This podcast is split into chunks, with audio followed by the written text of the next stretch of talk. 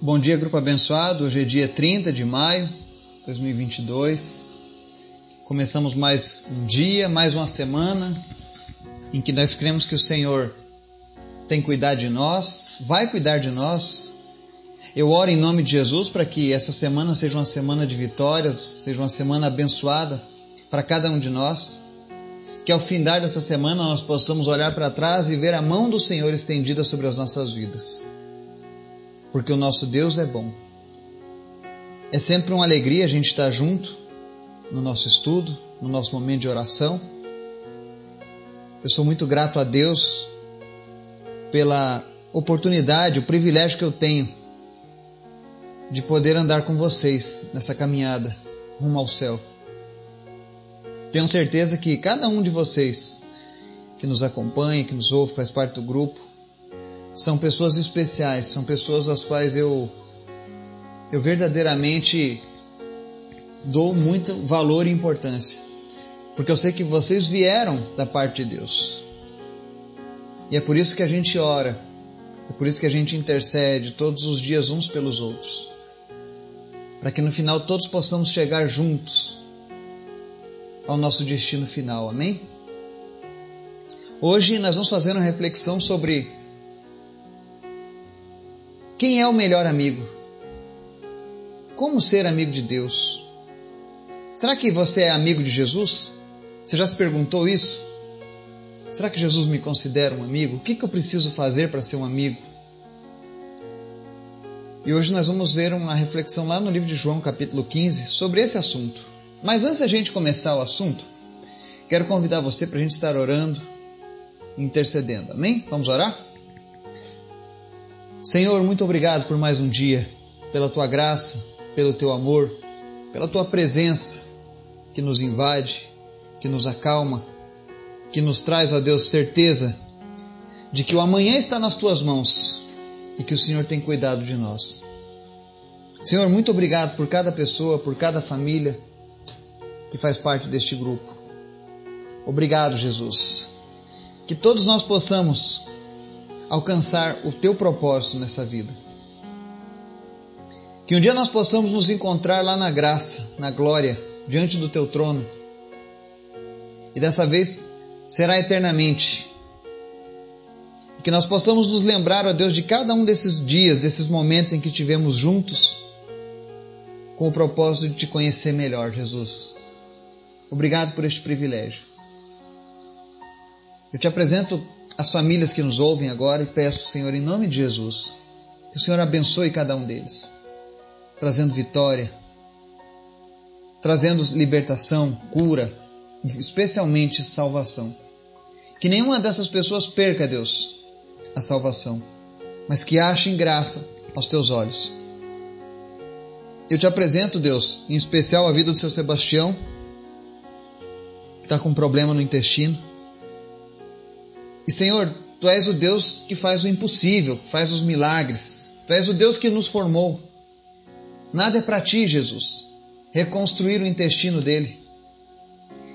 Então nós te clamamos nessa hora, Senhor, em nome de Jesus. Reconstrói tudo aquilo que foi destruído na cirurgia, tudo aquilo que está causando problemas na saúde dele. E em nome de Jesus, reverte essa situação, Pai. Que ele possa ter a oportunidade, Deus, de te conhecer, de entregar a vida para ti. Por isso nós clamamos em nome de Jesus pela saúde do seu Sebastião. Também te apresento, meu Deus, a vida da dona Sandra, essa alma tão preciosa que tem nos acompanhado praticamente desde o início. Não só ela, como essa família, em nome de Jesus, visita essa família, Pai. Que tantas lutas têm enfrentado, mas eles não têm perdido o foco no Senhor. E eu sei que Deus, a tua palavra garante que eles serão recompensados, ó Pai. Que nenhum daqueles que abandona tudo por ti será deixado de lado. E eu sei que o Senhor tem grandes propósitos na vida dessa família, especialmente, Deus, para a vida da dona Sandra, que tem sido boca do Senhor onde quer que ela esteja.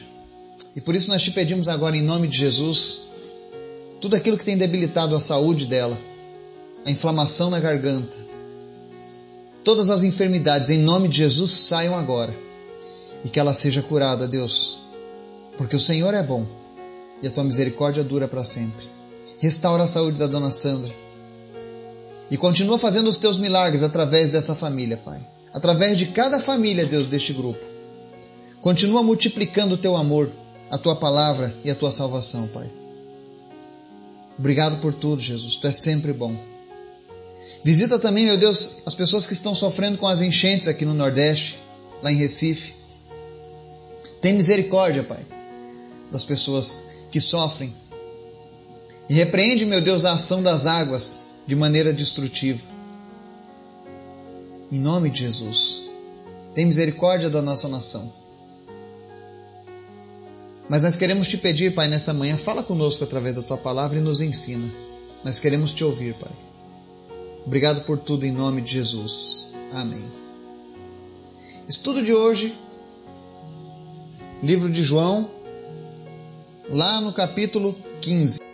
Nós vamos fazer a leitura dos versos 13 ao 16, que diz o seguinte: Ninguém tem maior amor do que aquele que dá a vida pelos seus amigos. Vocês serão meus amigos se fizerem o que eu ordeno. Já não os chamo servos, porque o servo não sabe o que o seu senhor faz. Em vez disso, eu os tenho chamado amigos, porque tudo o que ouvi do meu Pai eu tornei conhecido a vocês. Vocês não me escolheram, mas eu os escolhi para irem e darem fruto, fruto que permaneça, a fim de que o Pai conceda a vocês o que pedirem em meu nome. Amém?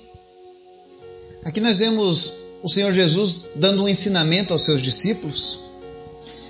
E a palavra que ele usa aqui talvez tenha causado um espanto. Porque Jesus diz assim: Ninguém tem maior amor do que aquele que dá a vida pelos seus amigos. E ele diz: E vocês serão meus amigos, se fizerem o que eu ordeno. Então Jesus estava falando que o amigo de verdade está disposto a entregar a sua vida pelo próximo. E ele diz para os seus discípulos e para nós que para sermos amigos dele precisaremos ter um amor semelhante a esse. Será que você tem amor ao ponto de entregar a sua vida pelo seu amigo? Eu estou fazendo essa reflexão. Porque eu acabo de vir de uma festa, de um casamento. E, como toda festa, nós vemos sempre muitos amigos nesses ambientes. E hoje o conceito de amigos é algo que cada vez mais tem se perdido. Há uma confusão entre amigos e seguidores, né? Com essa questão das redes sociais. Mas quantos amigos de fato nós temos? Quantos são amigos de verdade? Quantos seriam amigos ao ponto de darem a vida pelos seus amigos, né? Eu não falo aqui apenas no sentido literal, mas também no figurado. Porque a questão da amizade verdadeira, segundo Jesus, é isso: é a disposição em se entregar por alguém. E Jesus disse que nós seríamos amigos dele se fizéssemos isso. Se fizéssemos o que ele nos pedisse, o que ele nos ordena. Os apóstolos entenderam isso. E você vai ver que todos entregaram a vida por amor a Jesus. Eles honraram essa amizade que Jesus entregou, conferiu a eles. Assim como Jesus também chama eu e você hoje para sermos amigos. E dar a nossa vida pelo nosso amigo Jesus talvez seja uma grande luta para muitos. Porque dar a vida não quer dizer apenas você morrer em nome do Evangelho de Jesus, como alguns fazem hoje em países como a Coreia do Norte, Eritreia, países onde o, o, o islamismo implantou a lei de Sharia, por exemplo, onde se você falar que você é cristão, você tem a sua vida ceifada. São pessoas que estão realmente demonstrando que são amigos de Jesus porque eles estão morrendo, estão dando a vida por Jesus mas não apenas por Jesus, mas por todos aqueles que Jesus pretende alcançar através desses sacrifícios. Mas nem todas as vezes, quando formos dar a nossa vida, significa o findar da nossa existência. Muitas vezes, dar a nossa vida é você colocar a sua cara a tapa, é você se expor, sofrer, ser mal visto. Tudo isso porque você ama as pessoas. Tudo isso porque você quer que elas também tenham essa, esse prazer, esse privilégio de andar com Jesus. Isso é dar a vida. É por isso que servir a Cristo é fazer uma renúncia ao mundo. É difícil. Mas quanto mais eu me aproximo de Jesus, mais eu vejo que eu preciso me distanciar das coisas desse mundo. Porque o prazer desse mundo é passageiro. E após esse momento, vem a dor, vem a decepção, vem a tristeza, mas com Jesus não, será eternamente uma bênção. Então você quer ser amigo de Jesus? Faça o que Jesus te ordena. Faça o que ele te pede. E talvez você diga, mas como eu vou saber o que Jesus pede de mim? Leia a palavra de Deus. E se você nunca teve contato com a Bíblia, comece pelo Novo Testamento. E ali você vai ver o que Jesus requer de mim e de você. E tenha certeza, ele não requer nada impossível, porque ele já veio como homem nessa vida. Então ele sabe o que é difícil para nós. Então ele jamais pediria algo impossível, algo que nós não pudéssemos fazer. Mas não apenas isso. Ele nos fortalece, ele provê o Espírito Santo que nos auxilia nas nossas fraquezas. Então não existe desculpas para que as pessoas não façam o que Jesus pede a não ser a própria vontade de viver no pecado e longe de Deus. Quer ser amigo de Deus? Entregue a sua vida pelo seu amigo Jesus. Faça o que ele ordena. É o que está no verso 14. Mas o que é mais interessante é que quando nós dispomos no nosso coração essa entrega total, a minha vida não é mais minha, mas é do meu amigo Jesus. E que amigo precioso, que amigo maravilhoso é o Criador do universo. Foi Ele quem me criou, foi Ele quem me formou do jeito que Ele queria. Você já parou para pensar nisso? Que Jesus te criou e te formou da maneira que Ele queria? E que você tem tudo aquilo que Ele considera especial? Eu vejo tantas pessoas, principalmente os jovens hoje, com problemas de autoestima não sabem eles que tudo que eles possuem no seu, na sua vida foi colocado por Deus de uma maneira perfeita, única e exclusiva. Porque cada um foi feito de uma própria maneira. Deus não fez os seres humanos em série, mas Ele colocou atributos e qualidades em cada pessoa da maneira que Ele se agradava. Todo mundo tem algo de especial em sua vida, algo que o próprio Deus criou e que ele sente prazer. Então as pessoas ficam hoje presas a essa baixa autoestima. Porque elas não sabem, elas não entendem a identidade que elas possuem em Cristo. Não é a opinião dos outros, mas é a opinião do próprio Deus, o Criador, sobre você que importa. E na palavra dele você é perfeito, você é perfeita. Ele te ama do jeito que você é. Ele te quis assim. Ele colocou atributos e qualidades em você assim. E no verso 15, ele fala que quando nós abrimos mão da nossa vida pelo nosso amigo, nós passamos agora a ser a não ser mais chamados de servos. E aí Jesus fala: "Já não os chamo servos, porque o servo não sabe o que o seu senhor faz". Ou seja, o servo, o empregado, ele não sabe quais são os planos do patrão. Mas o amigo não. Ele diz: Em vez disso, eu os tenho chamado amigos, porque tudo que eu ouvi de meu pai eu tornei conhecido a vocês. Jesus não trata a gente como estranhos, mas como amigos. Ele sente prazer, ele sente alegria em contar aquilo que o pai vai fazer nas nossas vidas. Às vezes eu vejo pessoas procurando cartomante, pessoas que leem o futuro para saber o que, que tem, o futuro espera, pra, o que, que o futuro reserva para elas. Procure Jesus. Se você for amiga de Jesus, se você for amigo de Jesus, Tudo que ele ouve do Pai, ele vai contar para você, ele vai tornar conhecido.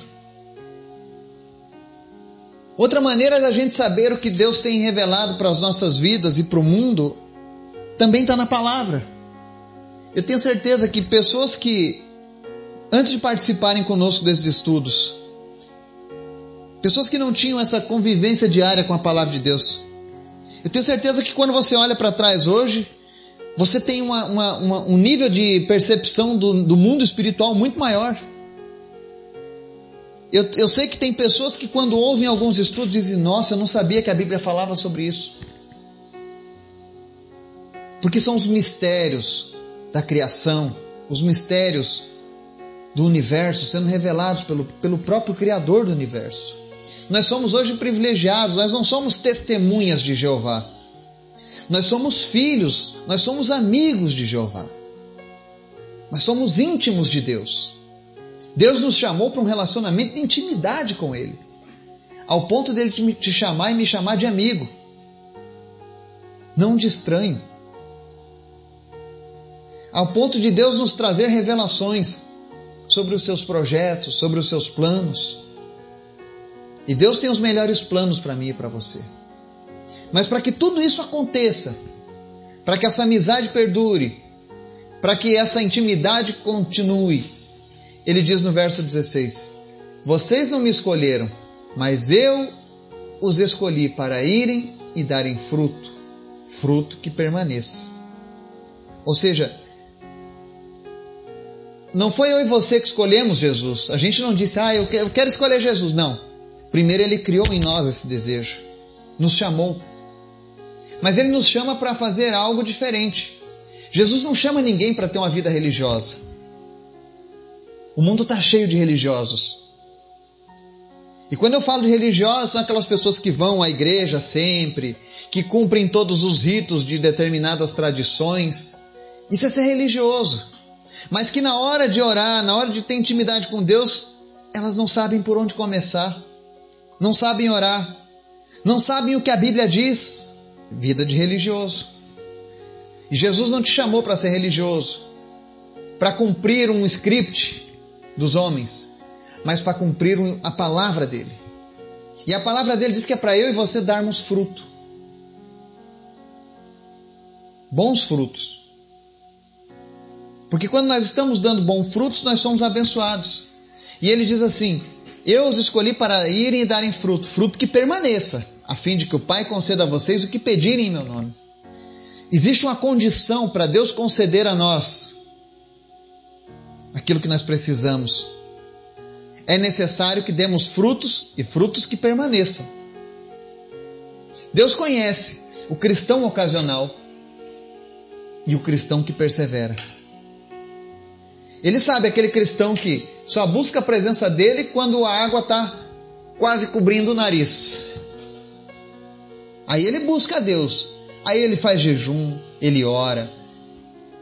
Ele para de fazer as coisas que que, que ele sabe que é errado, até ele ser abençoado. Aí Deus concede o desejo, ele vai lá e volta tudo de novo. Deus quer um fruto que permaneça. Não é qualquer fruto.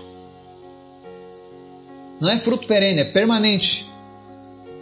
E se eu e você estivermos constantemente dando este fruto, mantendo este fruto, pode ter certeza e isso é a palavra que diz: a fim de que o Pai conceda a vocês o que pedirem em meu nome. É por isso que quando a gente ora, a gente fala em nome de Jesus. O Pai concede tudo que for pedido em nome de Jesus. Então eu oro em nome de Jesus que a dona Sandra seja curada, que o seu Sebastião seja curado, que o bebezinho da Gabriela nasça com toda a saúde deste mundo, seja repleto de amor, de alegria a vida dele que a minha tia Suzana a cada dia seja restabelecida, que a sua saúde seja uma bênção e que os últimos anos dela aqui nessa terra sejam anos na presença de Deus, de intimidade com Deus. Essa é a minha oração. E por que, que eu oro em nome de Jesus? Porque a palavra está dizendo que se eu estiver dando um fruto que permaneça, o Pai vai conceder o pedido. É por isso que a gente tem que andar sempre com Deus. Isso faz bem para nós e faz bem para aqueles que nós apresentamos diante de Deus. Seja um amigo de Deus. Esteja disposto a entregar a sua vida, a sua vontade, seus desejos mundanos, pecaminosos, trocar tudo isso pela presença dele. Que Deus nos abençoe, em nome de Jesus. Amém.